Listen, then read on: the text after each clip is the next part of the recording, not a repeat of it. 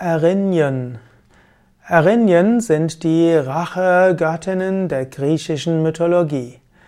Erinyen sind die Rasenden, auch manchmal auch als die Eumeniden bezeichnet. Bei den Römern wurden die Erinyen auch als Furien bezeichnet.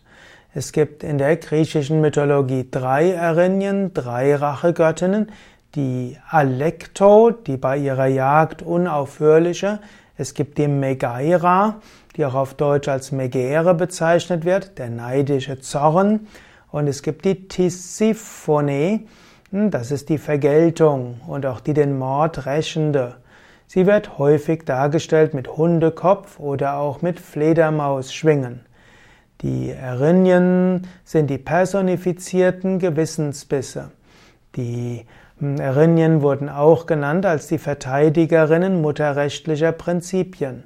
Die Erinyen stehen auch im Zusammenhang mit Totenkult und Fruchtbarkeit. Die Erinyen würden auch als Eumeniden bezeichnet, die Wohlmeinenden, weil durch die Erinyen, durch die Kraft des schlechten Gewissens Menschen wieder bereit sind, Gutes zu tun. Erinyen können helfen, Negativitäten zu überwinden. Erinyen, also die Rachegöttinnen, auch die Rachedämoninnen, die Kraft des schlechten Gewissens. Wenn du mal ein schlechtes Gewissen hast, dann ist es wichtig, den Schaden wieder gut zu machen. Nicht umsonst haben die verschiedenen Religionen verschiedene Vergebungsstrategien entwickelt. Im Christentum gibt es zum Beispiel bei den Katholiken das Prinzip der Beichte. Du beichtest deine Sünden und dann wird der Priester dir die Sünden vergeben.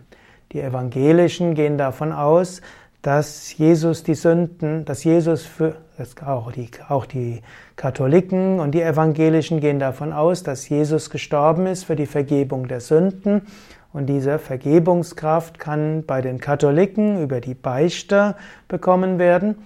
Und bei den Protestanten geht es um die Buße. Es geht um den Glauben daran, dass Jesus für die Vergebung der Sünden gestorben ist. Und dann geht es darum, hm, sich um, um Vergebung zu bitten. Dazu dient auch das heilige Abendmahl. Über das heilige Abendmahl können auch die Sünden vergeben werden. Bei den Evangelischen gilt aber auch, man sollte anschließend nicht mehr sündigen. Im indischen Karma-Begriff heißt es, dass wenn wir Schlechtes getan haben, dann werden wir dafür auch büßen müssen. Das geht auf verschiedene Weisen. Sei es, wir nehmen das selbst auf uns, zum Beispiel indem wir gute Werke tun, indem wir um Entschuldigung bitten, indem wir anderen Menschen Gutes tun, sei es indem wir Askeseübungen praktizieren, sei es, dass wir hm, Rituale ausführen und auch, dass wir geloben, diese schlimmen Handlungen nicht mehr zu tun. In der westlichen Psychotherapie gibt es auch Weisen, wie du mit einem schlechten Gewissen umgehen kannst.